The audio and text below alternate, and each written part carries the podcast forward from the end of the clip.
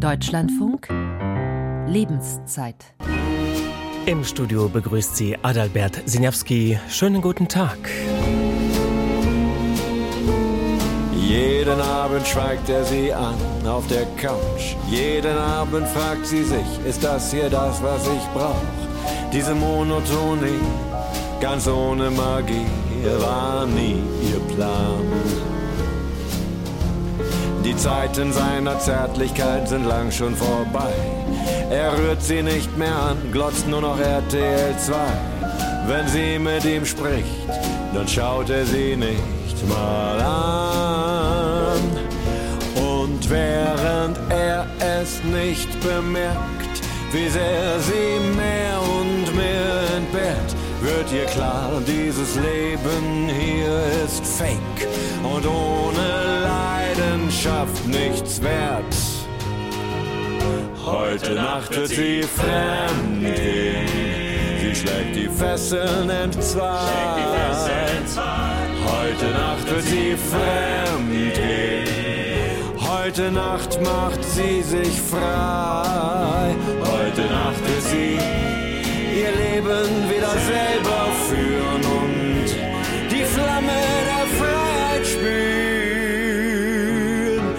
Heute Nacht wird sie fremd gehen, doch sich selbst bleibt sie treu. Ein Auszug aus dem Song Fremdgehen von Marc Scheibe. Und da klang es schon an, was dazu führen kann, dass Menschen einen Seitensprung wagen oder gar eine Affäre. Und zwar nicht nur jetzt in der ausgelassenen Zeit im Karneval beziehungsweise Fasching. Monotonie, Monotonie in einer langen Beziehungen, Schweigen statt Leidenschaft, das Fremdgehen als Befreiung, Untreue riskieren, um sich selbst treu zu sein? Doch ist das so? Was führt dazu, dass Menschen trotz ihrer Bindung einen anderen Weg einschlagen? Wie gehen Paare mit den Herausforderungen, die das mit sich bringt, um? Und wann beginnt Untreue in einer Beziehung überhaupt? Darum geht es in dieser Ausgabe der heutigen Lebenszeit im Deutschlandfunk. Unser Thema bis halb zwölf lautet, ob Seitensprung oder Affäre, Untreue in der Beziehung. Wir haben zwei Experten zu uns in die Sendung eingeladen. Bei mir im Studio ist Elena Rüden. Sie ist Paartherapeutin in Köln. Herzlich willkommen und schönen guten Morgen. Guten Morgen. Und aus Freiburg zugeschaltet ist Christian Rösler. Er ist unter anderem Professor für klinische Psychologie an der Katholischen Hochschule Freiburg und Co-Herausgeber des Sammelbandes Paarbeziehung im 21. Jahrhundert. Und er ist auch Paartherapeut mit eigener Praxis in Freiburg. Guten Morgen auch an Sie. Guten Morgen. Wir wollen in dieser Lebenszeitsendung wie immer auch Ihre Meinung hören und mit Ihnen ins Gespräch kommen, meine Damen und Herren. Welche Erfahrungen haben Sie mit dem Thema Fremdgehen gemacht? Wie sind Sie selbst damit und als Paar umgegangen? Und hat das mit Ihrer Beziehung, was hat das mit Ihrer Beziehung gemacht? Rufen Sie an unter der kostenfreien Telefonnummer 00800 4464 4464. Nochmal 00800 4464 4464. Oder schreiben Sie uns eine E-Mail an lebenszeit.deutschlandfunk.de. Und wenn Sie uns schreiben und zurückgerufen werden möchten, Teilen Sie uns bitte Ihre Telefonnummer mit lebenszeit.deutschlandfunk.de. Beteiligen Sie sich auch ohne Angabe Ihres Namens, wenn Sie anonym bleiben möchten. Meine Kollegin Johanna Müßiger hat Menschen in Köln auf der Straße gefragt, haben Sie Erfahrungen mit Untreue? Oh ja, oh ja. Ich selbst auch. Also von daher, also ich bin fremdgegangen. Also es kommt immer drauf an, auf die Situation. Also ich halte es für schwierig, da jetzt so ein moralisches Werturteil zu fallen. Ist gut oder ist schlecht. Ich selbst zum Glück nicht, aber ich habe es bei einem Kumpel mitbekommen, also von einem Kumpel von einem Kumpel. Äh, bei ihm war es so, dass irgendwie alle im Freundeskreis wussten, dass sein Kumpel ähm, seiner Partnerin fremd geht, äh, bis auf die Partnerin. Die hatte davon keinen Plan. Und dann hat mein Kumpel ihn irgendwann zur Rede gestellt und meinte, ja, äh, entweder sagst du das deiner Partnerin, dass du da fremdgegangen bist, oder ich mach's. Und ähm, dann hat er dann die Entscheidung getroffen, okay, er macht's dann selber, bevor es dann über Ecken rauskommt. Und dann ist die Beziehung halt auch auseinandergegangen. Ich kenne viele, denen das schon passiert ist, ja. Die sind meistens auseinandergegangen. Ich glaube, eine Beziehung, da gab es sehr, ein sehr kulantes Männlein und ein sehr kulantes Weiblein. Und da hat es dann nachher auch noch geklappt. Da kam so ein weises Versprechen auf, wie ich möchte mit dir alt werden, nur mit dir alt werden. Und das war eine Aussage, die dann auch funktioniert hat. Jedenfalls bis heute. Das ist mir, selber passiert. Meine Beziehung ist fester geworden. Man hat sich verziehen und äh, die Bindung war stärker als vorher. Weil man mehr füreinander empfunden hat und man hat mehr über Probleme gesprochen und man hat sich ausgetauscht. Was ich schlimm finde, ist, wenn man Stillschweigen bewahrt. Beziehungen zerbrechen, Beziehungen können aber auch, so paradox es klingt, stärker werden. Wie Paare mit Untreue umgehen, werden wir in dieser Sendung beleuchten. Zunächst würde ich das Phänomen gern mit meinen Gästen im Studio eingrenzen, Frau Rüden. Wir haben in der Umfrage Menschen unterschiedlicher Generationen gehört. Was erleben Sie in Ihrer Praxis als Paartherapeutin? Haben lange Beziehungsdauer, also sprich sowas wie Gewohnheit, familiäre Verpflichtungen, hat das einen Einfluss auf den Drang zum Seitensprung irgendwann? Und betrifft das also mehr Leute mittleren Alters als jüngere, die vielleicht noch frisch verliebt sind? Ja, das würde ich ähm, auch so sehen. Also das sind äh, die Paare, die ähm, also die zu mir kommen, sind äh, vor allem ab 30 und die also Kinder haben oder keine Kinder haben. Ähm, das spielt in diesem Fall keine Rolle, aber eben ähm, es handelt sich um äh, mehrjährige Beziehungen und ähm, ja teilweise die in einer Ehe sind oder eben einfach langfristige Partnerschaften. Und genau, das ist eben, also die Altersgruppe würde ich 30 äh, bis 40 Jahre ähm, nehmen. Mhm. Was sind denn noch die Gründe dafür, dass so ein Seitensprung oder gar eine Affäre reizvoll wird? Was hören Sie?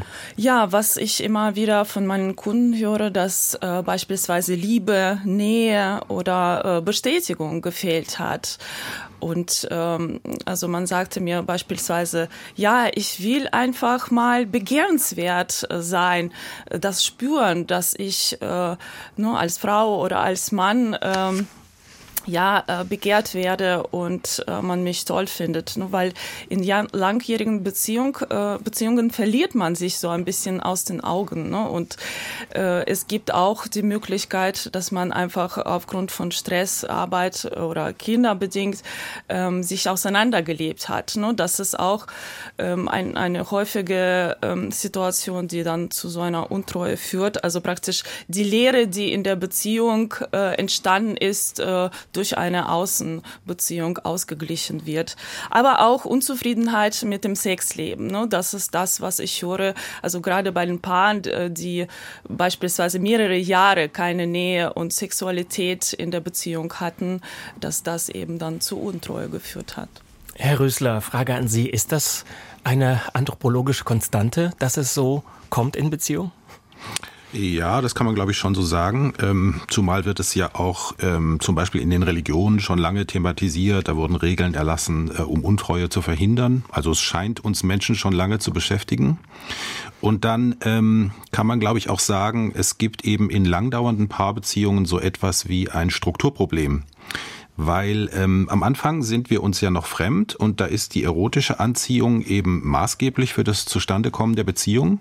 Aber wenn wir uns dann über einige Jahre äh, immer näher kennenlernen, immer vertrauter werden, dann entsteht eine andere Art von emotionaler Energie. Ähm, man sagt auch, dass die Bindung dadurch entsteht und immer weiter gefestigt wird. Und ähm, da ähm, entsteht das Problem, dass wir eben von dem Fremden äh, im Bereich der Sexualität besonders angezogen sind. Das heißt also, je vertrauter wir uns werden, desto attraktiver wird das Fremde. Und das kann auch eine Erklärung sein für Untreue. Also bis zum Liebe, äh, Lebensende besser gesagt, äh, ein äh, Paar voller Liebe und Glück zu sein, ein wirklichkeitsfremdes Ideal? Mm, das glaube ich jetzt nicht. Also wenn so eine Außenbeziehung, wie wir das nennen, in der Paartherapie auftritt, dann kann man in der Paartherapie das auch in der Weise aufnehmen und zum Thema machen, dass man sagt, hier hat offenbar der Partner, der fremdgegangen ist, etwas vermisst, was wichtig ist in der Paarbeziehung Und ähm, die Frage wäre dann, ähm, wie kann das wieder in die Beziehung geholt werden? Manchmal weichen Partner auch, ähm, statt etwas äh, zu fordern vom anderen oder ein, ein etwas Fehlendes zu thematisieren in der Paarbeziehung, weichen sie dann eben in eine Außenbeziehung aus und suchen sich das dort. Und die Frage wäre dann, kann man das auch wieder in die Hauptbeziehung zurückholen? Mhm, über die Paartherapie würde ich vorschlagen, sprechen wir auch noch vertiefter. Ich würde gerne nochmal, nachdem wir das äh, Alter von Menschen, die untreu werden, so ein bisschen eingegrenzt haben, auch schauen mit Frau Rüden vielleicht aus, äh, auch aus ihrer Praxiserfahrung. Das Klischee ist ja, dass Männer öfter fremdgehen als Frauen. Stimmt das oder ist das nur ein Klischee? Ich würde sagen, dass es auf jeden Fall ein Klischee ist und dass da ähm, ja, eine Gleichberechtigung funktioniert. Ähm, also ich würde sagen 50-50, also zumindest meine Paare, die zu mir kommen, da ist das wirklich 50-50 äh, verteilt. Äh, das sind sowohl Frauen als auch Männer. Und ich denke, Frauen äh, trauen sich einfach jetzt ähm, immer wieder darüber zu sprechen und diese ähm, Tätigkeit sozusagen, dieser Tätigkeit nachzugehen. Sie sagen, Frauen trauen sich jetzt darüber zu sprechen. Das heißt, mhm. in früheren Jahren haben sich Sie sich das nicht getraut? Ja, ich würde sagen, dass äh, genau, dass die Frauenrechte, äh, ich glaube 1919 erst äh, ähm, gekommen sind und äh, seitdem äh, ist das eine Entwicklung und auch äh, in der Partnerschaft, ne, die Rollenentwicklung und äh, Emanzipation und deswegen denke ich auch im Bereich Untreue ist das auch ein ja da wo, wo Frauen sich weiterhin verwirklichen und äh, ähm, genauso wie Männer ne, sich das dann gönnen. Ich habe in der Vorbereitung gelesen in einem Interview, ähm, dass Frauen tendenziell schneller auch gelangweilt sind von Paarbeziehungen, wenn eine Monotonie dort herrscht. Also dass sie ähm, ja da eben häufiger enttäuscht sind, dass sich der Partner nichts einfallen lässt. Ist das etwas, was auch dazu führt? Können Sie das bestätigen oder? Ja, das äh, kann ich schon bestätigen. Also vor allem Frauen berichten dann, okay, die Organisation und äh, ne, äh, bleibt dann meistens trotzdem an Frauen ähm, hängen und eben äh, die spüren dann Langweile, weil sie das Gefühl haben, ja, ich muss jetzt alles machen, ich muss auch Initiative für unsere Dates, für unsere Zweisamkeit, für alles übernehmen und dazu eben kommen dann Kinder und äh, alles andere, äh, Job dazu. Und äh, ja, das führt dann oft zu so einer Unzufriedenheit, die jetzt äh, ja vielleicht durch dann Untreue ausgeglichen wird. Herr Rösler, was ist Ihre Meinung? Ist das äh, sozusagen so die Frauenperspektive? Für die Männer trifft das nicht zu? Also da bin ich mir nicht so sicher. Ähm, man sagt ja so gemeinhin, dass den Frauen die emotionale Verbindung äh, wichtiger ist als den Männern, aber ich nehme das jetzt so in meiner Praxis nicht so wahr. Also es kann auch andersherum sein, dass ähm, die Frau unverbindlicher ist und dem Mann die intensive Nähe und emotionale Verbindung fehlt. Mhm. Und das zeigt sich eigentlich auch eher so in der Forschung. Also was ich bestätigen kann, was Frau Rüden gesagt hat, ist, dass ähm, die Häufigkeit zwischen den Geschlechtern gleich verteilt ist. Das zeigen auch neuere äh, gute Studien dazu. Wo die Häufigkeit ich mir nicht so, des Fremdgehens, ja? Oder? Ja, genau. Mhm. Mhm. Wo ich mir nicht so sicher bin, ist, ob das in der Vergangenheit so anders war. Das wissen wir einfach nicht, ja, weil als es noch moralischer geächtet war, ähm, da ähm, wurde das halt geheim gehalten. Von daher ist es schwer zu sagen. Aber in der Literatur zum Beispiel aus früheren Jahrhunderten wird auch die weibliche Untreue thematisiert. Ja. Sie als Forscher an der Katholischen Hochschule in Freiburg, aber auch, das wollte ich nicht unterschlagen, Universität Basel, haben da vielleicht auch den Überblick, was Zahlen angeht. Gibt es Zahlen dazu, wie häufig es zu Untreue in Paarbeziehungen kommt heutzutage? Mhm. Also ähm, es gibt eine recht neue Studie von ähm, 2022, in der wurde festgestellt, die bezog sich auf das Alter von 16 bis 45 Menschen, in, die in einer festen Beziehung waren. Und da sagen Frauen, 15 bis 26 Prozent der Frauen, dass sie eine Außenbeziehung haben oder hatten in dieser äh, aktuellen Beziehung. Und 17 bis 32 Prozent der Männer. Also ist in etwa ausgeglichen. Ja, und ich habe äh, auch eine Statistik gelesen eines Dating-Portals. Ähm, mhm. Offenbar ist die also ich glaube, die ist äh, repräsentativ, wonach etwas mehr als die Hälfte der Befragten in einer festen Beziehung sagen, sie waren noch nie untreu. Mhm. Ähnlich viele Frauen wie Männer. Das fand ich ganz interessant, mhm. dass das mhm. ausgeglichen ist. Der Rest hat schon irgendwie mhm. Erfahrungen damit. Sind diese mhm. Zahlen glaubhaft? Ja, das würde ich schon sagen. Ja. Dann möchte ich die erste Hörerin jetzt reinnehmen in die Sendung. In Anführungsstrichen Edeltraut. Ich hatte ja gesagt, wir können auch anonym uns an dieser Sendung beteiligen. Ähm, ja, guten Morgen und erzählen Sie uns von Ihrer Meinung zu dem Thema. Ja, ähm, ich heiße Edeltraut und ich habe in meiner Studentenzeit eine längere Zeit gehabt, in der ich keine feste Beziehung hatte und ich habe, ich bin so eine Tochter der 68er und ich habe da auch verschiedene Partner gehabt mit der Unverbindlichkeit in der Abrede, also in der Verabredung. Und als ich äh, meinen Mann kennengelernt habe, da war ich also treu 40 Jahre und ich habe auch, nachdem ich ähm, äh, ähm, verwitwet äh, war, habe ich einmal eine Beziehung gehabt und es war für mich in jeder festen Beziehung selbstverständlich, dass man treu ist. Ich finde die Verlässlichkeit auf den Partner, die Sicherheit äh, und auch mit Kindern dann in der Ehe, die, äh, die wären gestört worden und zerstört worden. Und in meinem Bekanntenkreis haben sich alle getrennt, bei denen äh, dann äh, so außerhäusliche Verkehre stattgefunden mhm. haben. Das fand ich also, das ist meine Erfahrung mit Freunden und mit Bekannten, dass es meistens schief geht. Aber wenn ich das richtig verstanden habe, für Sie persönlich, es gab eine Zeit, ähm, wo es diese ja, äh, Monogamie ähm, nicht gab. Ja, das war ja. aber eine Zeit, in der ich keinen festen Freund ah, hatte. Mhm. Also das heißt, ich hatte keine Beziehung in dem Sinne, äh, ich hatte nur das Bedürfnis nach Sex und nach Abwechslung. Ich mhm. kann diese, dieses Bedürfnis sehr gut verstehen. Und es wurde mir aber damals verübelt. Ich, ich habe also wurde verschrien als Hure im, in dem Studentenbereich. Ab, und ich habe das unmöglich gefunden, weil äh, Männer, die, bei Männern hat man sich mhm. darüber gar nicht negativ geäußert. Aber eine feste Beziehung, also nach Verliebtheit und, und Ehe, äh, war das für mich selbstverständlich, dass wir treu bleiben. Und mein Mann war auch treu. Und ja. ich habe also im Bekanntenkreis das beobachtet, äh, dass jemand eine offene Ehe geführt hat. Und ich verstehe auch, dass man das Bedürfnis beim Sex nach Abwechslung hat. Das verstehe ich. Aber wenn ich so eine Beziehung habe, dann spielt das Vertrauen eine große Rolle. Mhm. Ja, offene Beziehung oder beziehungsweise offene Ehe, das ist auch nochmal ein wichtiges Stichwort. Aber bleiben wir nochmal, weil ich das interessant finde, bei diesem Umschwung. Äh, fiel es Ihnen denn leicht dann, als Sie einen festen Partner hatten, eben sich nur auf ihn zu konzentrieren? Oder war ja, das eine Umstellung? Ja, die Beziehung war mir sehr wichtig und sie führte ja auch zur Ehe und die Ehe war mir auch sehr wichtig. Es war ähm, so, dass ich ähm, das Pech hatte, dass mein Mann krank war, wurde, also er war erwerbsunfähig und 80 Prozent behindert. Aber ähm, es war für, nicht nur für ihn, es war auch für mich die Sicherheit, dass keiner fremd geht. Mhm. Weder er noch ich.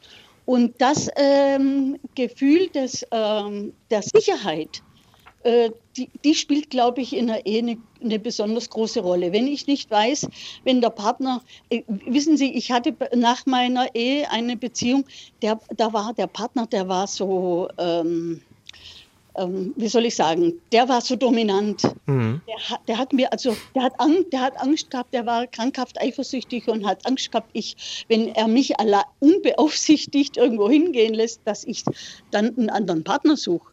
Und äh, dies, äh, das hat mir gezeigt, dass ähm, in vielen Ehen äh, eben diese, diese Eifersucht aufkommt, wenn das Vertrauen gestört ist. Und das heißt, ja. wenn einer einmal daneben geht, geht er auch ein anderes Mal noch daneben, wenn die Gelegenheit da ist wenn der Flirt da ist oder so. Edeltraut, ich danke Ihnen für die Beteiligung und ähm, Ihre Schilderung. Ich würde gerne die Experten fragen, ist das etwas, äh, was Sie auch sagen können? Also Fremdgehen heißt eben der Tod einer Beziehung, die Beziehung scheitert, man trennt sich oder wie viele kriegen dann doch nochmal die Kurve, um es mal so zu sagen?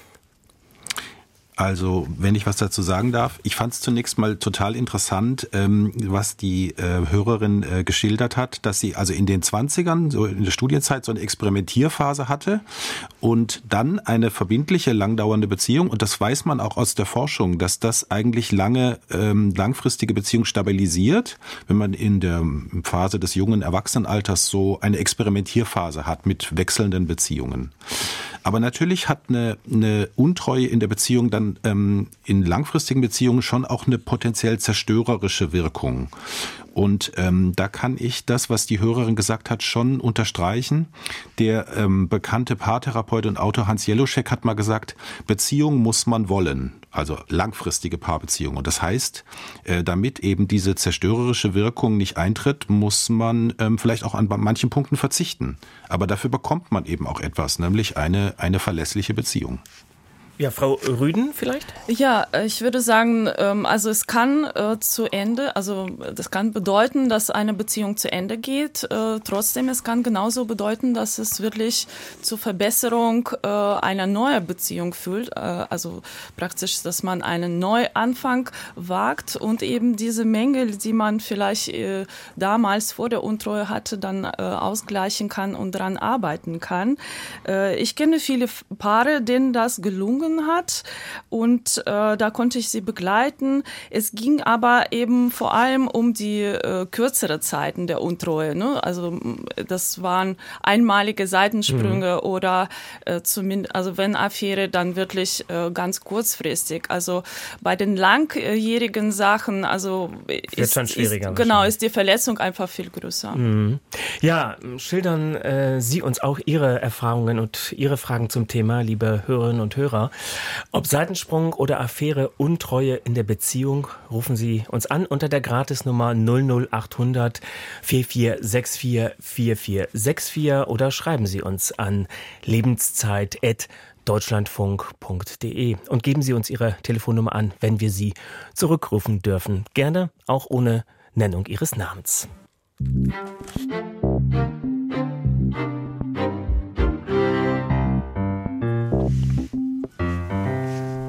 Im Studio ist weiterhin Adalbert Sinjawski. Ob Seitensprung oder Affäre, Untreue in der Beziehung. Das Thema heute in der Lebenszeit. Beteiligen Sie sich an dieser Sendung, meine Damen und Herren. Wir laden Sie herzlich dazu ein, mit unseren Gästen zu diskutieren und Ihre Gedanken mit uns zu teilen. Bei mir im Studio sitzt Elena Rüden, Paartherapeutin in Köln und zugeschaltet ist weiterhin Christian Rösler. Er ist unter anderem Professor für klinische Psychologie an der Katholischen Hochschule Freiburg. Ja, Herr Rösler, Sie haben haben noch eine Ergänzung zu der Diskussion vor den Nachrichten. Ja, genau. Ich wollte noch mal was zu sagen zu der Frage, ob denn eine Außenbeziehung oder Untreue in einer festen Paarbeziehung automatisch sozusagen wie ein Naturgesetz zerstörerisch wirken muss. Und ähm, mein Eindruck ist, ähm, es gibt zum Beispiel im Buchhandel mittlerweile eine ganze Reihe von Ratgebern, die eben empfehlen, wenn so etwas aufgetreten sei, dann müsse man sich sofort trennen und dann äh, wird beschrieben, wie man das machen muss. Und das halte ich für schwierig, weil, ähm, wie wir vorhin auch schon besprochen haben, kann ja so eine Außenbeziehung auch ein Aufruf dazu sein, etwas an der Beziehung zu verändern. Und ähm, in dem Sinne ist es ja vielleicht auch ein Zeichen dafür, dass die Erwartungen der Partner an die Beziehung zu idealistisch waren. Und das ist eine wichtige Entwicklung, die langfristige Paarbeziehungen nehmen müssen, dass wir solche Ideale abbauen, also eine gewisse Entidealisierung stattfindet in der Beziehung. Und wir merken, okay, der andere hat halt auch Grenzen und hat unbefriedigte Bedürfnisse. Und wenn man das alles aus einer einzigen Beziehung erwartet, dann ist eben auch die Gefahr, dass man die Beziehung überfrachtet, ja? Und da bräuchte es, glaube ich, schon eine kulturelle Entwicklung, dass wir ähm, das ein bisschen gelassener sehen und nicht jeden Seitensprung für das Ende der Beziehung halten. Ja, Herr Rüssler, hat sich denn diese Wahrnehmung, welcher Akt der Untreue toleriert wird und welcher nicht in unserer im Gegensatz zu der Zeit vor der sexuellen Revolution freizügigeren Gesellschaft denn verändert? Ja, das würde ich schon sagen, auf jeden Fall. Also in Bezug auf die sogenannte sexuelle Revolution, da hat sich massiv was verändert in der Gesellschaft. Ja. Wie gesagt, wir wissen nicht genau, wie die Praxis vorher war, aber mhm. ähm, es wird zumindest offener, offen, eher offengelegt, ja. Führt denn der heute vergleichsweise offenere Umgang mit Sexualität im Alltag, aber auch äh, in der Darstellung in den Medien dazu, dass die Hürde für den Seitensprung niedriger ist? Oder war das in der Häufigkeit früher auch so, auch wenn Sie sagen, das können wir vielleicht nicht ganz so nachvollziehen? Also da gibt es ein gewisses Paradox, ähm, fällt so uns in der Wissenschaft auf, weil einerseits wird äh, sehr viel lockerer darüber gesprochen, ähm, wird sogar regelrecht zu offenen Beziehungsmodellen aufgerufen. Und andererseits wissen wir seit vielen Jahrzehnten aus verschiedenen Studien, die immer wieder gemacht werden, dass sowohl junge Menschen als auch ältere ähm, eine verbindliche, treue, lebenslange Beziehung ähm, als das höchste Gut betrachten in ihrem Leben ähm, zum Beispiel in den Shell-Jugendstudien, die seit vielen Jahrzehnten alle zwei Jahre gemacht werden, ist der Prozentsatz der jungen Menschen, die sagen, das ist das Wichtigste für mich im Leben, der ist kontinuierlich angestiegen auf mittlerweile weit über 90 Prozent. Also da gibt es so ein gewisses Paradox, ja.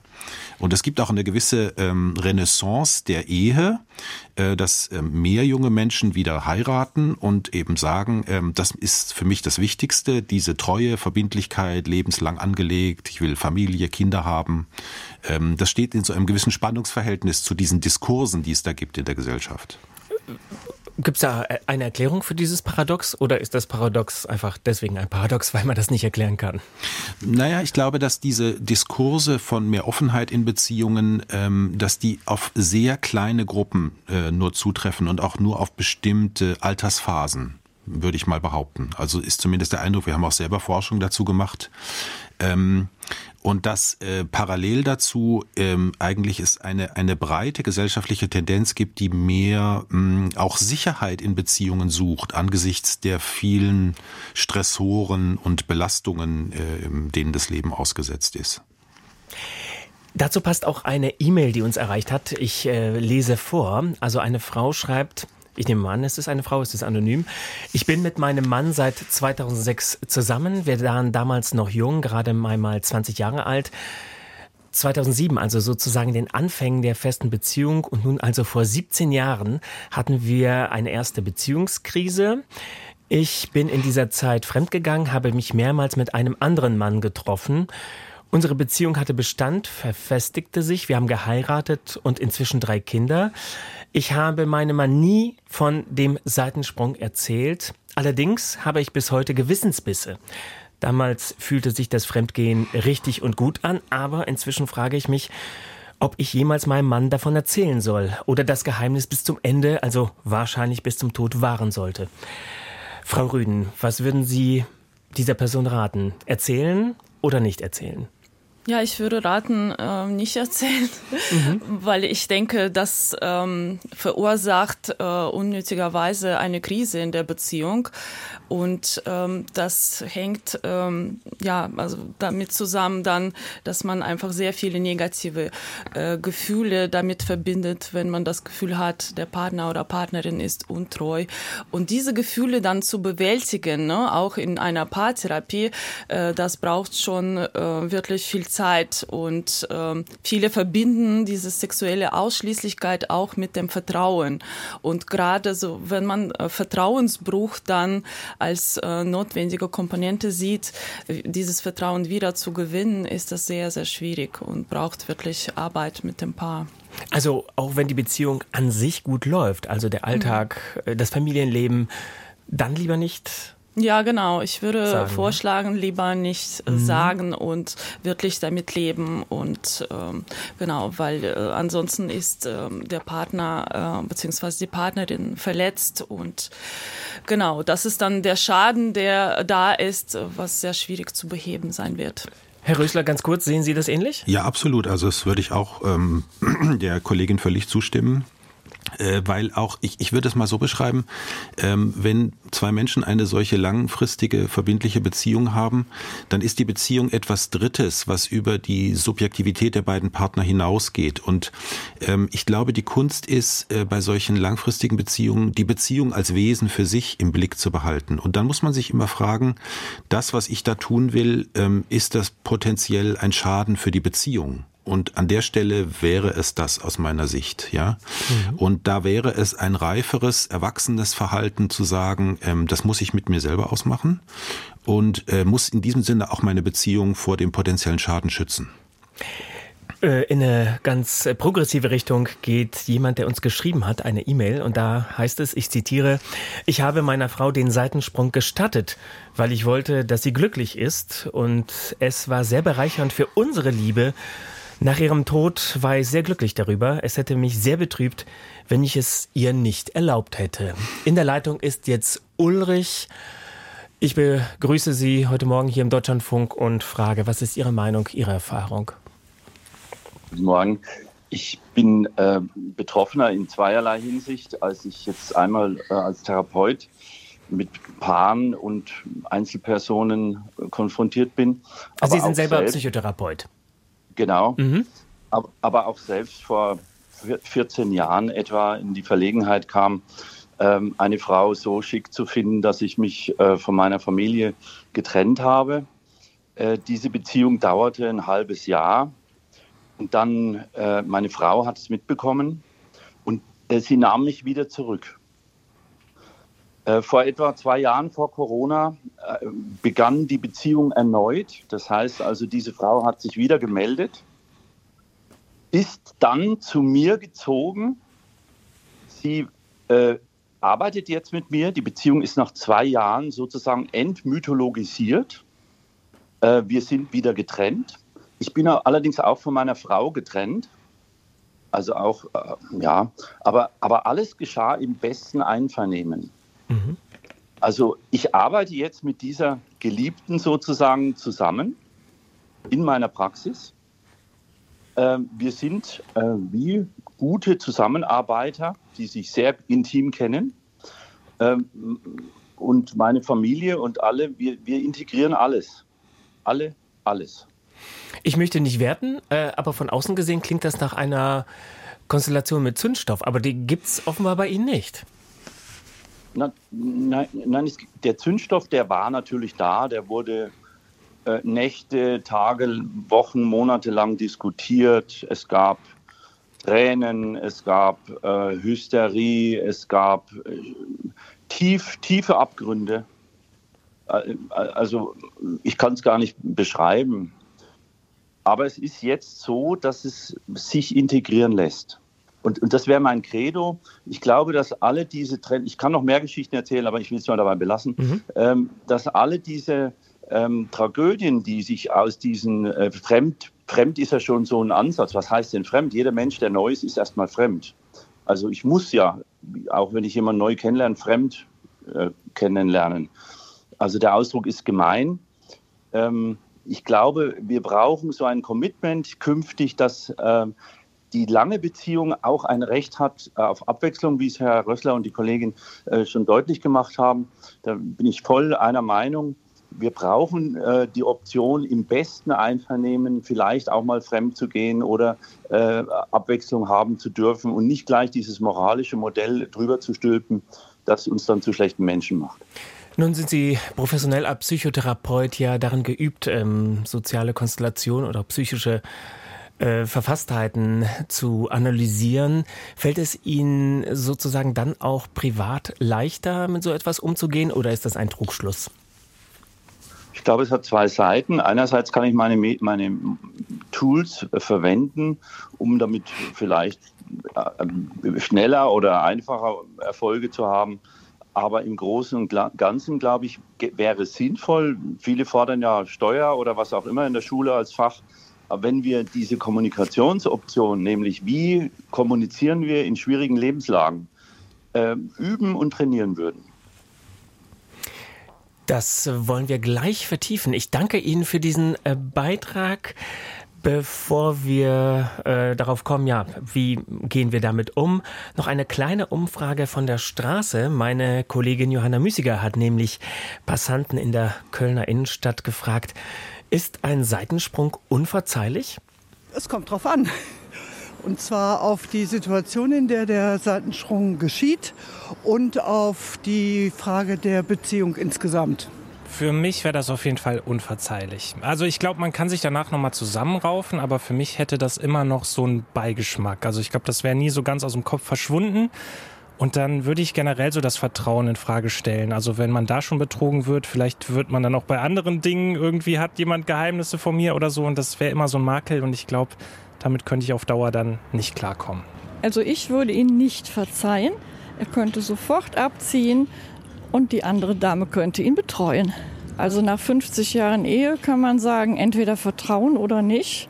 Vertrauen ja, aber nur in gewisser Weise. Mm, da bin ich ein bisschen zwiegespalten. Auf der einen Seite kann ich das total verstehen, wenn jemand sagt, kann ich dir nicht verzeihen, wir müssen uns trennen, aber auf der anderen Seite möchte ich vielleicht auch gar nicht vielleicht eine lange Beziehung wegwerfen, wenn doch mal was passiert ist, weil es kann immer mal sein, wir alle sind Menschen, wir alle machen Fehler, von daher kommt ein bisschen auf die Situation an, aber drüber reden erstmal hilft und nicht gleich irgendwie nur rot sehen. Ja, drüber reden hilft, äh, war ein weiteres Stichwort in der Umfrage.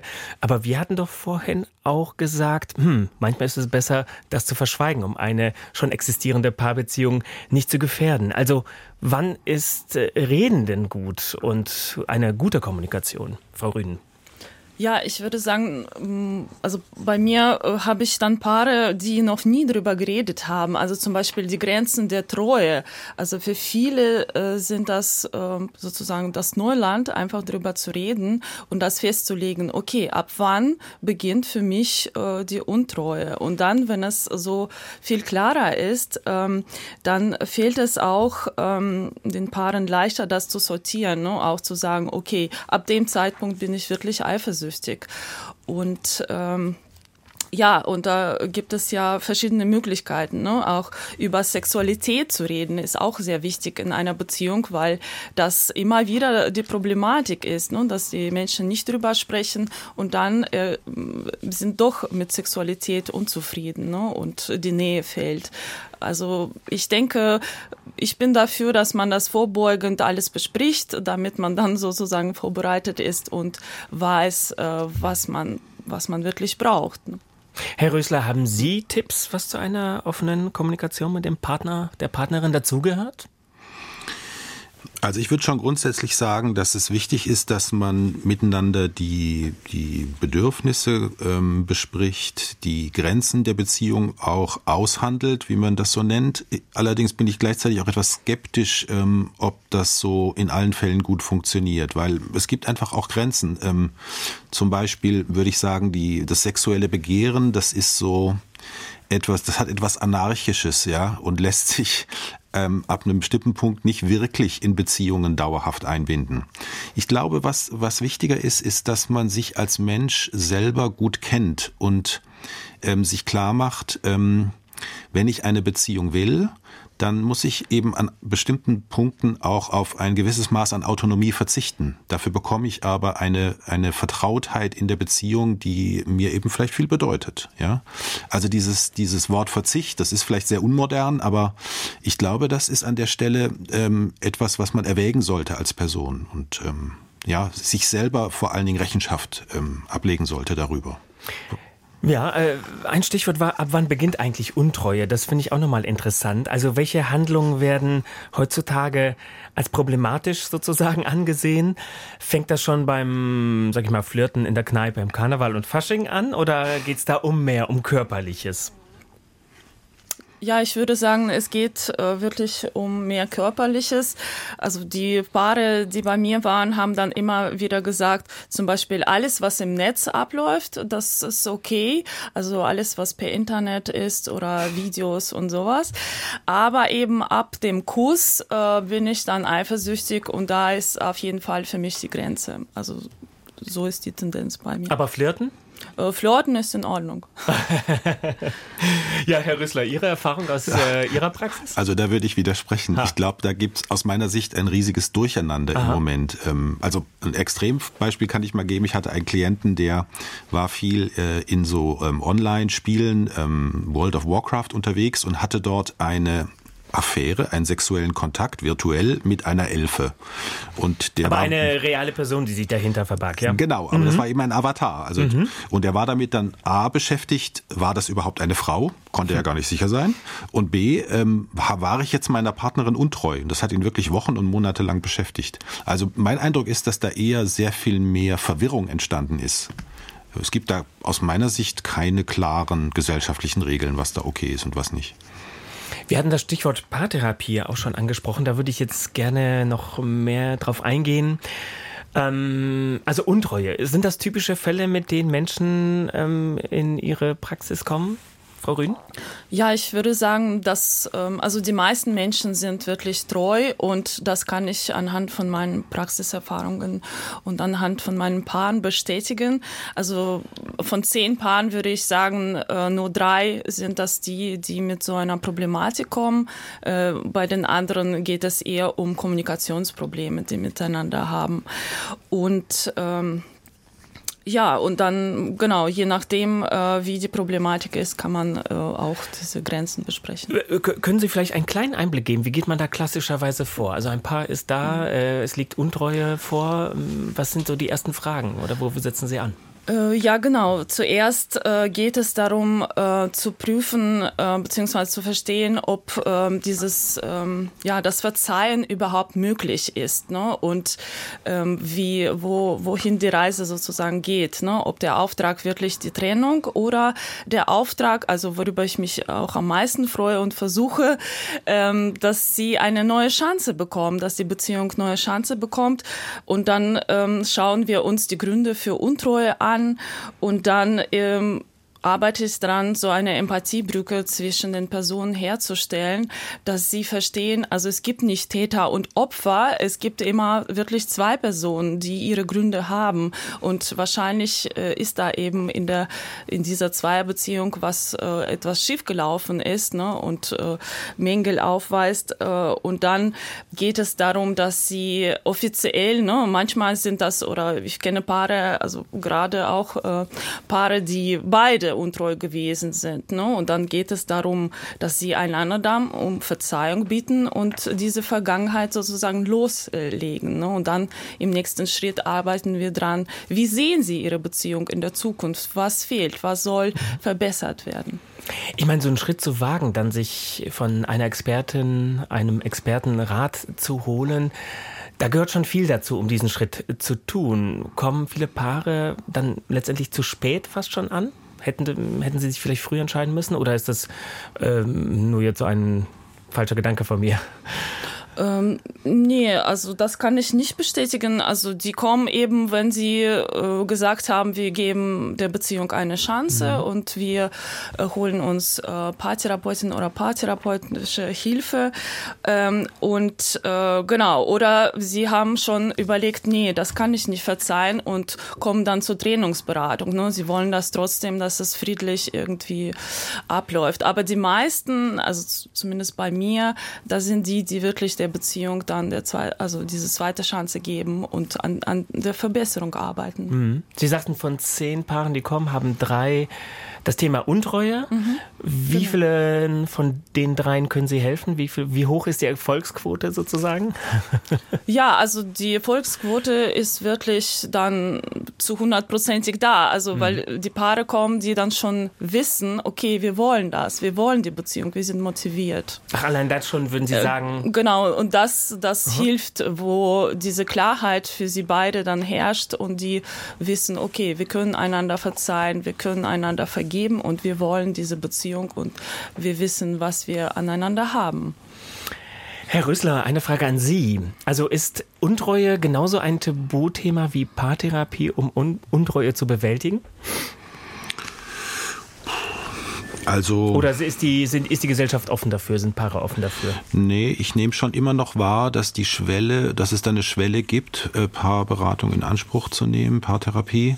Es ist besser geworden in den letzten Jahren, also gerade auch in der jüngeren Generation. Aber ich würde der Kollegin an der Stelle schon widersprechen. Ich würde sagen, viele Paare kommen äh, eindeutig zu spät. Und das ist auch etwas, wo ich mich bemühe, mit verschiedenen Organisationen da die Information über das Vorhandensein von Paarberatung zu verbessern, äh, weil ähm, wenn Paare frühzeitig äh, Hilfe in Anspruch nehmen, eben vielleicht zum Beispiel auch schon, wenn zwar Unzufriedenheit in der Beziehung da ist, ist aber noch nicht zu einer Außenbeziehung gekommen ist, dann kann man den Paaren sehr viel besser helfen, als wenn eben schon massive Verletzungen stattgefunden haben. Und eigentlich haben wir in Deutschland ein hervorragendes System von Paarberatungsstellen, die leicht, kostengünstig, niedrigschwellig zugänglich sind. Und es wäre sehr hilfreich für unsere Gesellschaft, wenn äh, Paare früher professionelle Hilfe in Anspruch nehmen würden. Ja, danke für diese Klarstellung. Ähm, ich möchte noch mal zwei E-Mails zitieren, die uns erreicht haben. Da schreibt jemand, ähm, mein Mann und ich sind beide Mitte 50 und seit 17 Jahren ein Paar. Er trifft sich regelmäßig zum Musikmachen, auch mit einer jungen Frau Anfang 30. Ende September gestand er mir, dass er nach der Musik zweimal mit ihr im Bett gewesen ist. Ich war am Boden zerstört. Und er meinte, er wird sich wegen der Musik weiterhin regelmäßig mit ihr treffen. Er weiß, dass es mir weh tut, zumal weil es so eine schöne wöchentliche Regelmäßigkeit bei diesen Treffen gibt. Aber er macht es trotzdem. Ich will deswegen die Beziehung nicht beenden. Ich liebe ihn, aber ich weiß nicht, was ich tun soll. Ja, was können Sie dieser Dame etwas raten? Frage an mich? Ja. Also das ist schon eine vertrackte Situation. Mhm. Das ist natürlich auch ein hohes Maß an, an Uneinfühlsamkeit von Seiten dieses Partners, weil er ja offensichtlich seiner Partnerin ähm, große Schmerzen zufügt. Und ähm, da würde ich, ähm, wenn ich als Therapeut angefragt würde, würde ich dafür plädieren, dass sie ihn bewegt, mitzukommen in äh, Paartherapie und das dann zu besprechen. Vielleicht bleibt dann aber auch nur dann einen gewissen Gegendruck aufzubauen. Also zu sagen, wenn du mir solche Schmerzen zufügst, dann äh, muss ich mir überlegen, dass ich vielleicht auch zu dir auf Distanz gehe. Vielleicht nicht gleich die Beziehung beende, aber auch dir ähm, quasi dadurch, wie ich mich verhalte, deutlich mache, wie schlimm das für mich ist. Ja. Also auch sein eigener Schmerz, den muss man schon auch kundtun. Ja, natürlich. Also, weil das hilft nichts, den eigenen Schmerz zu unterdrücken. Das, mhm. ähm, das, das, das, das funktioniert auf lange Sicht nicht. Das kommt irgendwann durch die Hintertür wieder in die Beziehung. Und dann wird es potenziell destruktiv. Ob Seitensprung oder Affäre, Untreue in der Beziehung, wir sind gespannt auf Ihre Erfahrungen und Fragen. Rufen Sie uns an unter der kostenfreien Nummer 00800 4464 4464 oder schreiben Sie uns eine E-Mail an lebenszeit.deutschlandfunk.de. Und wie schon erwähnt, gerne auch ohne Ihren Namen zu nennen, wenn Sie anonym bleiben wollen. Deutschlandfunk Lebenszeit. Komm rein, da steht schon Glas Wein für dich. Sei still, bleib einfach da stehen und dimm das Licht, den wilden Rausch hat der Alltag uns geklaut. Wir haben den Kick verloren, waren uns zu vertraut. Lass uns einen Augenblick nicht kennen. Lass uns auch nicht beim Namen nennen. Geh noch mal raus, komm wieder rein. Lass uns zwei Unbekannte sein. Gib mir den Kuss, der so viel aufwühlt, dass er sich wie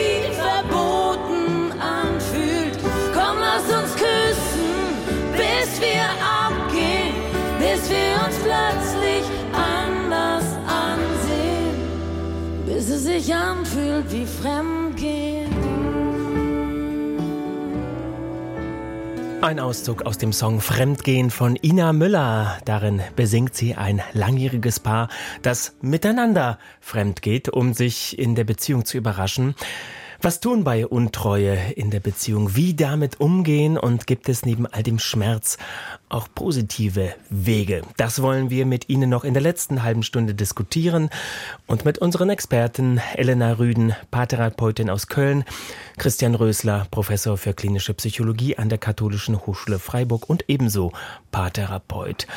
Herr Rösler, Frau Röden, kann einer von Ihnen antworten, wie schwer ist das, was Ina Müller da besingt, den Beziehungsalltag zu durchbrechen und aktiv einen erotischen Neustart zu wagen in einer langjährigen Beziehung? Ja, das ist äh, schwierig äh, für die Paare, aber das ist möglich. Und ich denke, ähm, also so ein Wandel kommt. Ich merke, dass ähm, auch Paare, die klassische treue äh, Vorstellungen haben, also wo, wo es gibt sexuelle Treue gemeint ist, ähm, dass sie sagen, okay, aber wir haben dann Ausnahmen. Wir machen uns Ausnahmen, beispielsweise nur einmal im Karneval oder einmal pro Jahr ins Swingerclub gehen. Also das dass da äh, ein Wandel gerade stattfindet und das möglich äh, wird, also diese Grenzen der klassischen, äh, klassischen Treue eben zu dehnen. Und ich kenne auch viele Paare, die äh, offene Beziehung haben, äh, also gar, die, also diese Sozial also sexuelle Ausschließlichkeit gar nicht mehr äh, als Schwerpunkt haben, sondern Schwerpunkt ist eben die Liebe, die sie zueinander haben und dann andere ähm, Sachen, die sie miteinander teilen, aber nicht diese sexuelle Ausschließlichkeit und äh, sind glücklich damit und es klappt alles gut. Aber es gibt auch Paare, die zum Beispiel zuerst das gelebt haben, äh, diese offene Beziehung und dann wollen aber äh, wieder äh, zur sexuellen Ausschließlichkeit und zu zweit sein. Ne? Und das, ähm, das ist dann mit Schwierigkeiten verbunden, weil da eben zum Beispiel Eifersuchtproblematik mhm. kommt. Also Trennung von treuer Liebe und flüchtiger Sexualität in der Paarbeziehung? Ja, genau, genau. Mhm. Trennung und äh, Trennung noch vor dem, vor dem Wort Vertrauen. Ne? Also, dass wir Vertrauen nicht, äh, das diskutiere ich auch immer wieder mit den Paaren, nicht äh, von sexuellen ähm, Körperlichkeit ähm, ja, abhängig machen, sondern diese Begriffe einfach trennen, zu sagen, okay, ich bin mit dem Menschen äh, ja mehrere Jahre zusammen, ich liebe ihn über alles und so weiter. Ne? Es verbindet uns so viel, Kinder und ähm, Haushalt, Finanzen und so. Und äh, warum knüpfe ich Vertrauen daran? Ich vertraue ihm trotzdem. Ähm, und das ist, äh, glaube ich, gerade auch im Wandel und ich diskutiere mit Paaren drüber und ähm, treffe auch viele offene. Mhm. Offene Offenheit dazu und auch äh, kenne ich wirklich Paare, die zum Beispiel mehrere Personen äh, beinhalten, also nicht äh, zu zweit, sondern zu dritt leben und dann also auch polyamoröse Beziehung, wie es so schon heißt heutzutage. Ja? Äh, genau, genau. Also die mehrere Partner äh, oder Partnerinnen dann haben und so leben leben und äh, das ist auch, also die sind glücklich und zufrieden. Also das sind nicht die Paare, die eben zur Paartherapie kommen. Im Hintergrund habe ich schon gehört, dass Herr Rösler etwas schnauft. Ich weiß, dass er da eine etwas andere Meinung hat, aber vorher, um nochmal äh, zu den zwei Modellen zu kommen, beziehungsweise dem ersten, was wir angesprochen haben, Alternativmodell, sage ich mal, offene Beziehung, gibt es eine Anruferin, Nicole. Ich grüße Sie und frage Sie, was ist Ihre Erfahrung? Ja, hallo erstmal.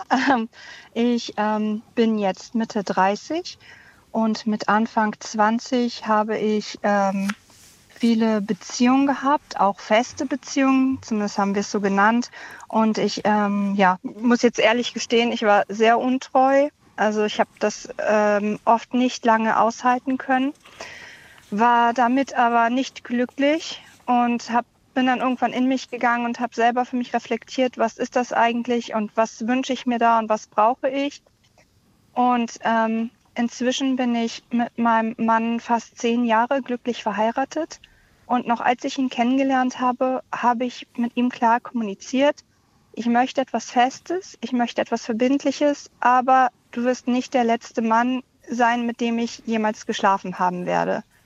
Es, weil das bin ich nicht, das kann ich nicht und das möchte ich nicht. Ich habe es für mich gemerkt. Und was hat dann, Ihr Mann gesagt? Ähm, darauf? Ja, mein Mann, der hat, äh, ja, der, dem, dem waren solche Konzepte bekannt. Er hat das erstmal so angenommen und wir waren noch nicht richtig fest zusammen. Es war noch in der Kennenlernphase, sage ich mal. Und ähm, er hat das Interesse nicht verloren. Er hat gesagt, gut, dann müssen wir darüber reden, wenn es soweit ist und dann kriegen wir das hin. Und jetzt ist es, wie gesagt, so, wir sind jetzt zehn Jahre äh, fast verheiratet und ähm, gestehen uns beiden dieselben Rechte zu. Und ähm, ja, es, im Laufe der Beziehung haben sich dann auch Sachen geändert, ob, ob das mal stärker genutzt wurde oder weniger. Wie wird mit Gefühlen umgegangen? Und ich habe gelernt, das A und O war hier eine sehr reflektierte Kommunikation miteinander und auch immer wieder in sich gehen und ja. Wie und häufig haben Sie dann einen Seitensprung, wenn ich so fragen darf? Also wie häufig kommt das vor? Ja, also aktuell nicht häufig. Ähm, es gibt dann phasenweise, wo, also wir haben so ein bisschen Netzwerke, sage ich mal so, ähm, oder kennen Leute, mit, mit denen das auch möglich ist. Also man sagt ja irgendwie so Friends with Benefits oder so heutzutage, ne? Ähm, und je nachdem, wie wir uns fühlen. Also es gibt Phasen, wo wir das häufiger in Anspruch nehmen und jetzt aktuell, sage ich mal, ähm, ich, glaube, seit über einem Jahr habe ich das jetzt gar nicht mehr so gebraucht für mich einfach. Aber wenn Ihr Mann jetzt parallel wieder, äh, das mehr für sich in Anspruch nimmt, äh, ist da Eifersucht ein Stichwort? Ja, also es gibt natürlich schon Eifersucht. Also äh, es, ganz ohne Eifersucht sind wir nicht, aber inzwischen, also meistens kennen wir die Leute, sage ich mal, voneinander und dann haben wir ja auch so eine gewisse Sicherheit, dass wir wissen, okay, das ist nicht irgendjemand. Und ähm, ja, es ist schon so ein bisschen, ich brauche selbst so ein bisschen Rückversicherung danach vielleicht. Ähm, und aber insgesamt finde ich das einfach irgendwie, ehrlich gesagt, aufregend und bereichernd so für die Beziehung. Ich finde, das macht ihn auch irgendwie attraktiv, dass ich sehe, dass er auch ähm, von anderen Frauen begehrt wird. Ja, ist es denn einfacher oder schwieriger für Sie, wenn Sie die kennen dann? Es ist einfacher. Tatsächlich ist es einfacher, wenn wir die kennen. Also wir haben einen ähm, Freundeskreis, wo wir sehr ähm, offene Menschen mit drin haben und ähm, das ist tatsächlich sehr unkompliziert. Mhm.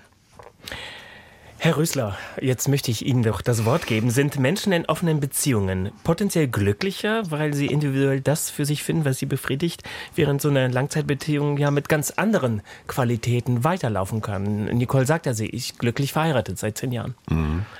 Also, Sie haben ja schon angedeutet, ich sehe das etwas skeptischer, wobei ich nicht bestreiten will, dass es manche Menschen gibt, denen das gelingt und für die das auch passt. Es gibt eine total interessante Untersuchung von dem Soziologen Müller-Schneider von der Uni Landau, der sich mit solchen Beziehungsmodellen beschäftigt hat. Und es gibt wohl Hinweise darauf, dass es eine Genvariante gibt bei etwa fünf Prozent der Bevölkerung, äh, die nennt man Soziosexualität, die also sowas eher leben können, ähm, so offene Beziehungsmodelle. Aber für die Mehrheit der Menschen gilt eben doch, dass Eifersucht einfach, das ist evolutionär in uns angelegt, dass das eben doch zu einem starken Leiden führt. Und ähm, von daher bin ich skeptisch, ob solche offenen Modelle wirklich so für die für die gesamte Bevölkerung irgendwie so eine Lösung ist. Aber Was leiden warum? Ja, weil es halt doch eben starke Eifersuchtsgefühle auslöst, die, die wirklich sehr, sehr schmerzhaft sein können. Ja. Also was wir beobachten ist zum Beispiel im Beratungsstellenbereich, da wo Paarberatung angeboten wird, dass sich immer mehr Paare melden, die haben so die Probleme, mit denen wir immer schon gearbeitet haben. Und dazu haben die aber noch die Idee, dass sie das jetzt mit einem offenen Beziehungsmodell lösen wollen, was meistens die Lage noch viel komplizierter macht. Oder wir haben junge Paare, wo einer oder beide glauben, weil das eben jetzt hip ist und schick, dass man eben ein offenes Beziehungsmodell hat. Äh, und ähm, als Berater merken wir, die leiden beide offensichtlich oder einer leidet wahnsinnig daran, traut sich aber nicht zu sagen, dass er eigentlich eine ganz traditionelle, stinknormale, verbindliche Beziehung haben will. Und da habe ich den Eindruck, da verunsichern diese Diskurse eher in der Gesellschaft, als dass sie jetzt wirklich für viele ein Lösungsmodell darstellen. Also Sie sprechen von Idealismus und auch sozusagen, dass sowas Modeerscheinung mhm. ist. Worauf führen Sie das denn zurück? Na, wir haben zum Beispiel selber eine Studie gemacht über polyamoröse Beziehungen, wobei ich auch eingangs sagen muss, also viele nennen das Wort Polyamorie, wobei das ein sehr anspruchsvolles philosophisches Lebensmodell ist. Das beinhaltet zum Beispiel, dass bei, dass alle Partner von allen anderen wissen und alles äh, komplett ähm, transparent ist für alle. Und das ist sehr, sehr anspruchsvoll. Und in dieser Studie haben wir eben gemerkt, es gibt da Menschen, die, ähm, die bestreben das zwar an, leben aber tatsächlich gar nicht in solchen Beziehungen, weil es für sie viel zu schwierig ist. Und die wenigen, die äh, in der Studie, die so überzeugend in solchen polyamorösen Modellen ähm, gelebt haben, die sagen ganz offen, ich äh, habe immer wieder starke Eifersuchtsgefühle, damit muss ich dann irgendwie umgehen. Aber ähm, dieses Modell ähm, bietet mir so Entwicklungsmöglichkeiten, die mir im Moment noch mehr wert sind, als ähm, was ich jetzt eben in einer verbindlichen Beziehung finden würde. Und es gab sogar einen Fall, ähm, äh, das war eine Gesprächspartnerin aus Berlin, die ähm, hat mittlerweile ihre Berufstätigkeit aufgegeben, weil sie ihre gesamte Zeit für das Management dieser komplexen Beziehungen aufwenden muss.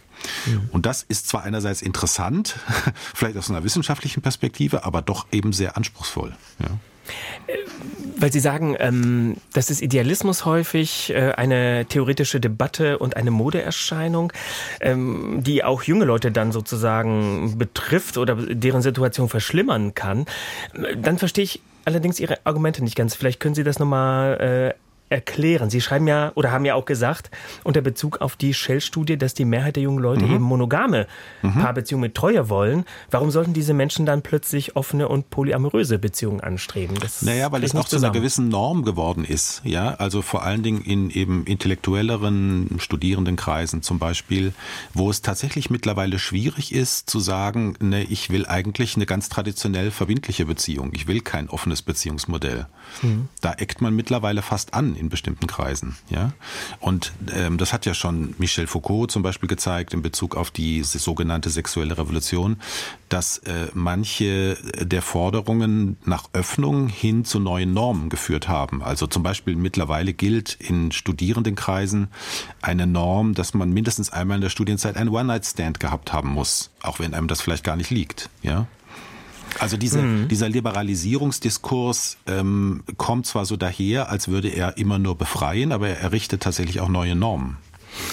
Nicole, wie ist es bei Ihnen? Also sehen Sie sich in Ihrem Umfeld als Vorreiter? Ähm, halten die Leute Sie für was ganz Interessantes, Besonderes und wollen das dann auch ausprobieren? Oder ähm, haben Sie eine andere Erfahrung? Nicole? Ist wohl nicht mehr in der Leitung. Insofern lassen wir die. Ah, die, die Verbindung war gerade weg. Ach, Entschuldigung. Verstehe. Haben Sie meine Frage verstanden? Nein, die war ein bisschen abgehakt gerade. Äh, ja, weil wir gerade darüber sprachen, dass äh, womöglich diese ähm, alternativen Modelle, offene Beziehungen und so weiter, äh, dass die sozusagen eher theoretisch äh, ja, gefragt sind. Allerdings äh, viele Leute, die das ausprobieren, ähm, ja, scheitern daran. Modeerscheinung war ein Stichwort. Wie sehen Sie das bei Ihnen in Ihrem Umfeld, Ihrem Freundeskreis? Äh, nimmt man so Ihr Modell so zum Vorbild ähm, oder ist es etwas, was, ähm, was die Leute sich anhören, aber selbst ihre eigene, einen eigenen Weg gehen? Also ich würde sagen, definitiv zweiteres.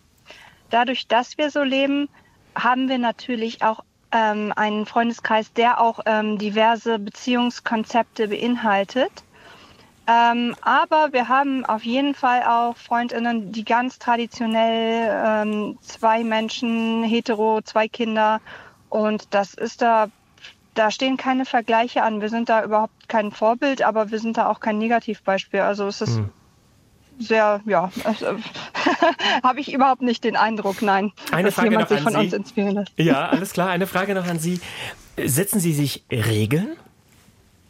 Ja, auf jeden Fall. Also wir kommunizieren regelmäßig miteinander, habe ich ja auch am Anfang gesagt. Wir haben sehr, eine sehr reflektierte Kommunikation. Das ist auch wirklich notwendig, dass wir äh, sehr viel und intensiv sprechen. Und Regeln ändern sich innerhalb der Zeit einfach. Also es müssen, Regeln müssen neu ausgehandelt werden. Wir können nicht sagen, die Regeln gelten jetzt für immer, weil die Regeln, die wir uns vor zehn Jahren gesetzt haben, sind nicht die gleichen wie die, die wir jetzt haben. Mhm. Dankeschön, Nicole, für Ihren Beitrag und alles Gute. Ja, danke schön. Ich zitiere Herrn Vogel, der uns geschrieben hat. Er pflegt seit über 40 Jahren einen polyamorösen Lebensstil, ist sexuell sehr offen. Er erlebt sehr oft, dass Menschen untreu sind und dann sehr unglücklich sind. Es ist viel besser, Absprachen zu treffen, offen und ehrlich zu sein. Ähm, dazu möchte ich vielleicht von Frau Rüden wissen. Ähm, ja, wie kann es denn funktionieren in so einem Modell? polyamoröses Modell, dass niemand zu kurz kommt?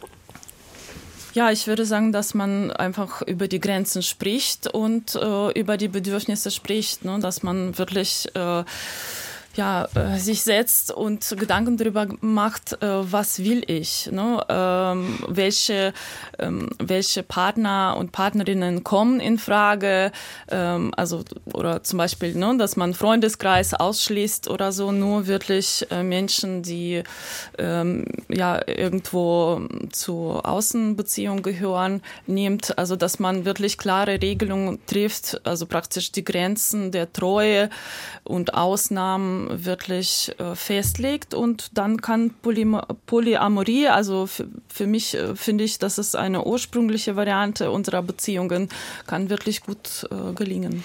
Ursprüngliche Variante, sagen Sie. Wie meinen Sie das? Ja, ich würde sagen, dass sich das alles geschichtlich einfach entwickelt hat. Also zuerst ähm, gab es die Möglichkeit, äh, Polyamorie auszuüben. Also, ähm, also Menschen waren sozusagen frei und nach und nach kamen eben Gesetze, Verbote, religiöse äh, Gebote und Verbote und wir wurden sozusagen zur Treue zu diesen Grenzen erzogen. Aber das ist nicht, was wirklich ähm, von Anfang an äh, da war. Und deswegen ist das jetzt alles im Wandel und die Menschen haben die Möglichkeit, wirklich ihre Beziehungen individuell zu gestalten. Ne? Herr Rösler, Professor an der Katholischen Hochschule Freiburg.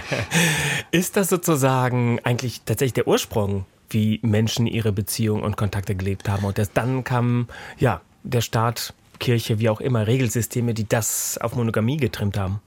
Also dem würde ich dezidiert widersprechen. Das ist auch tatsächlich, äh, ich will der Kollegin nicht zu nahe treten, aber das ist so eine Ideologie, die im Moment äh, kursiert, die eigentlich den anthropologischen Erkenntnissen komplett widerspricht.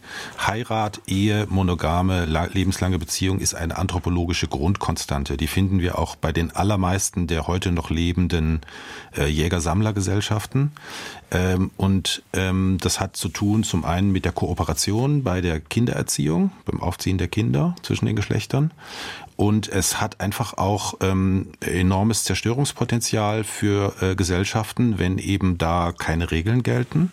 Und deshalb haben alle Kulturen sich solche Regeln gegeben. Und ich würde so weit gehen zu sagen, das ist eigentlich dem Menschen gemäß, eine solche ähm, äh, langdauernde monogame Paarbeziehung. Was nicht heißt, dass es ähm, für manche Menschen, die darüber bewusst reflektieren, auch anderes möglich ist. Die Hörerin Nicole zum Beispiel, die wir vorhin gehört haben, die scheint für mich so ein Beispiel zu sein von, von jemandem, der das wirklich sehr ähm, stark reflektiert. Aber da wurde ja auch deutlich, dass man sich da immer wieder ähm, absprechen muss, neu aushandeln muss, ähm, reflektieren muss, miteinander aushandeln muss. Das heißt, es bringt schon einen erheblichen Aufwand mit sich. Und ich glaube, das machen sich viele Menschen nicht klar, die sich für solche offenen Modelle entscheiden. Herr Rösler, äh, das lassen wir jetzt so stehen, zwei äh, gegenteilige Meinungen. Ich würde auf einen weiteren Aspekt gerne noch kommen, weil ich das auch bei Ihnen gelesen habe. Prävention von Untreue. Können wir sozusagen bessere, dauerhafte Beziehungen lernen, die Untreue ähm, verhindern? Also das, was ich mit Prävention meine, richtet sich nicht jetzt nur gegen Untreue, sondern ähm, generell gegen äh, Probleme in Paarbeziehungen. Und da gibt es tatsächlich sehr, sehr gute Modelle, also zum Beispiel Gesprächstrainings für Paare, ähm, äh, die wirklich sehr helfen, dass ein Paar, wenn es das frühzeitig macht, ähm, gewappnet ist für die vielen Konflikte und Probleme, die in einer Paarbeziehung auftreten über die Jahre. Ich würde sagen, es gibt eigentlich keine Beziehung ohne Konflikte. Ja, die Frage ist, wie geht man damit um? Und das kann man tatsächlich ein Stück weit lernen. Und da ist unsere Kultur an der Stelle, würde ich sagen, deutlich unterbelichtet. Ähm, da tun wir viel zu wenig. Die meisten Menschen lernen ja Paarbeziehungen, indem sie beobachten, wie ihre Eltern das machen. Mhm. Und bei einer hohen Scheidungsrate, wie wir sie haben, lernen sie halt auch zum Teil schlechte Modelle. Und ähm, da bemühe ich mich jetzt seit einigen Jahren so an verschiedenen Orten äh, Beziehungskompetenz zu vermitteln. Zum Beispiel in der Schule haben wir ein Modul äh, entwickelt für Familienbildungsunterricht. Äh, wir haben, ähm, ich biete ein Hochschulseminar an für meine Studierenden, wo sie Beziehungskompetenzen ähm, erlernen. Und ich glaube, das ist einfach eine gute äh, ein gutes Mittel, um später die eigenen Paarbeziehungen befriedigender zu gestalten. Äh, pardon, in den USA gibt es ähm, sogar Kurse an Hochschulen, ja? Ja, genau. Und das habe ich mir, diese Idee habe ich mir übernommen aus den USA, genau, und mache das jetzt an meiner eigenen Hochschule. Mhm. Ja. Ja, so langsam neigt sich unsere Sendezeit dem Ende zu. Ich äh, habe noch eine Abschlussfrage an meine Gäste. Frau Rüden, Paartherapeutin aus Köln. In dieser vorhin gehörten Umfrage hat ein Mann, der fremdgegangen ist, gesagt, dass die Beziehung an der Bewältigung des Seitensprungs gewachsen sei. Ein Einzelfall in Ihren Augen oder kann das wirklich gelingen, so perspektivisch? Ja, ich denke, das kann auf jeden Fall gelingen und ähm, ja, würde ich einfach äh, Menschen motivieren, zur Paartherapie zu gehen, weil das ist wirklich das, was bringt, Kommunikation, so wie Herr Rössler auch gesagt hat, miteinander zu lernen und einander besser zu verstehen und äh, das ist auf jeden Fall der Schlüssel zum, zu guten und glücklichen und zufriedenstellender Beziehung. Mhm. Herr Rösler, äh, Professor für klinische Psychologie an der Katholischen Hochschule Freiburg, Co-Herausgeber des Sammelbandes Paarbeziehung im 21. Jahrhundert und das will ich auch noch nennen, Paartherapeut in Freiburg. Das Fremdgehen als Impuls für Veränderung der Langzeitbeziehung. Ist das eine versöhnliche und realistische Perspektive für die Paarbeziehung von heute? Ja, absolut. Also ich würde vielleicht vorausschicken zu sagen, ich würde empfehlen, es nicht so weit kommen zu lassen, weil wenn man es so betrachtet, ist ja eine Außenbeziehung immer auch ein Signal dafür, dass etwas nicht stimmt in der Beziehung oder, oder neu überdacht werden muss, ja. Und ähm, ich würde empfehlen, sich noch bevor man diesen Schritt geht, äh, professionelle Hilfe zu holen, damit eben keine Verletzungen auftreten, die dann vielleicht noch viel schwerer zu bearbeiten sind. Also ich würde empfehlen, wenn eine Beziehung in Schwierigkeiten gerät, dann sich frühzeitig Hilfe zu holen. Die gibt's in unserem Land ähm, auf eine sehr einfache Weise, kann man die bekommen. Und ähm, dann ist das auch, dann hat man eine gute Chance, äh, da als Paarbeziehung auch weiterzukommen. Ich danke Ihnen, dass Sie bei uns in der Sendung waren. Danke auch allen, die sich an der Sendung beteiligt haben mit ihren Zuschriften und Anrufen. Und eine Zuschrift möchte ich noch zitieren, jetzt gegen Ende. Eine Frau, die uns anonym schreibt, 63 Jahre alt. Sie findet Verallgemeinerungen bei diesem Thema schwierig. Es muss nicht immer etwas fehlen in der Beziehung. Es kann auch nur etwas mit einem selbst zu tun haben, warum man untreu wird. Der Mann hat sie betrogen. Sie hat sich nicht getrennt. Das Paar ist heute noch zusammen und glücklich. Und ihre Meinung dazu ist, sowas kann passieren. Einmal kann man es verzeihen. Und wenn Sie aktuelle Forschungsergebnisse und wissenschaftliche ja, Studien dazu zum Thema Umtreue interessieren, empfehle ich Ihnen den Podcast unserer Sendung Systemfragen. Die aktuelle Ausgabe zum Thema finden Sie in der DLF Audiothek App unter Systemfragen. Nach uns folgt jetzt im Deutschlandfunk die Sendung Umwelt und Verbraucher. Ein Thema darin ist, ähm, auch im fairen Handel gibt es oft keine existenzsichernden Löhne, eine aktuelle Diskussion. An dieser Stelle verabschieden sich und wünschen einen schönen Tag Joanna Müßiger in der Redaktion und Adalbert Sinjawski am Mikrofon.